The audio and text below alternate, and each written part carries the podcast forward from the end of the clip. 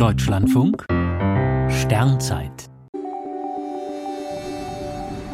21. November. Keine Kollisionen im Lagrange-Punkt 2.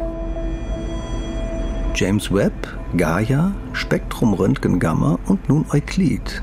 Im berühmten Lagrange-Punkt 2 tummeln sich gleich vier Weltraumteleskope. Manche fürchten, die kostbaren Stücke könnten kollidieren. Der Lagrange-Punkt 2 bildet mit Erde und Sonne eine lange Linie. Dort draußen heben sich die Kräfte fast auf, sodass ein Satellit mit wenig Aufwand seine Position hält. Die Teleskope befinden sich nicht genau an diesem Punkt, sondern auf weiten Bahnen um ihn herum. Die sind größer als die Bahn des Mondes um die Erde.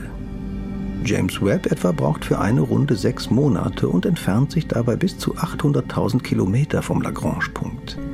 Diese Bahn ist so berechnet, dass nur sehr wenig Schub aus den Steuerdüsen nötig ist, um das Teleskop korrekt auf Kurs zu halten. Nach den Keplerschen Gesetzen müssten James Webb und Co. in größerer Entfernung von der Sonne allmählich hinter unserem Planeten zurückbleiben. Doch das Zusammenspiel der Kräfte am Lagrange-Punkt führt dazu, dass das Quartett ebenfalls in genau einem Jahr die Sonne umkreist. Die Teleskope tanzen geradezu durch das Weltall und folgen dabei unterschiedlichen Bahnmustern. Zwar ist theoretisch nichts unmöglich, aber die Satellitenteleskope müssten sich schon besonders anstrengen, um in den Weiten des Alls zusammenzustoßen.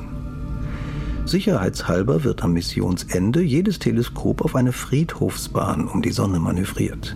So war das auch bei den ESA-Missionen Planck und Herschel. Der kostbare Bereich um den Lagrange-Punkt soll absolut sauber bleiben.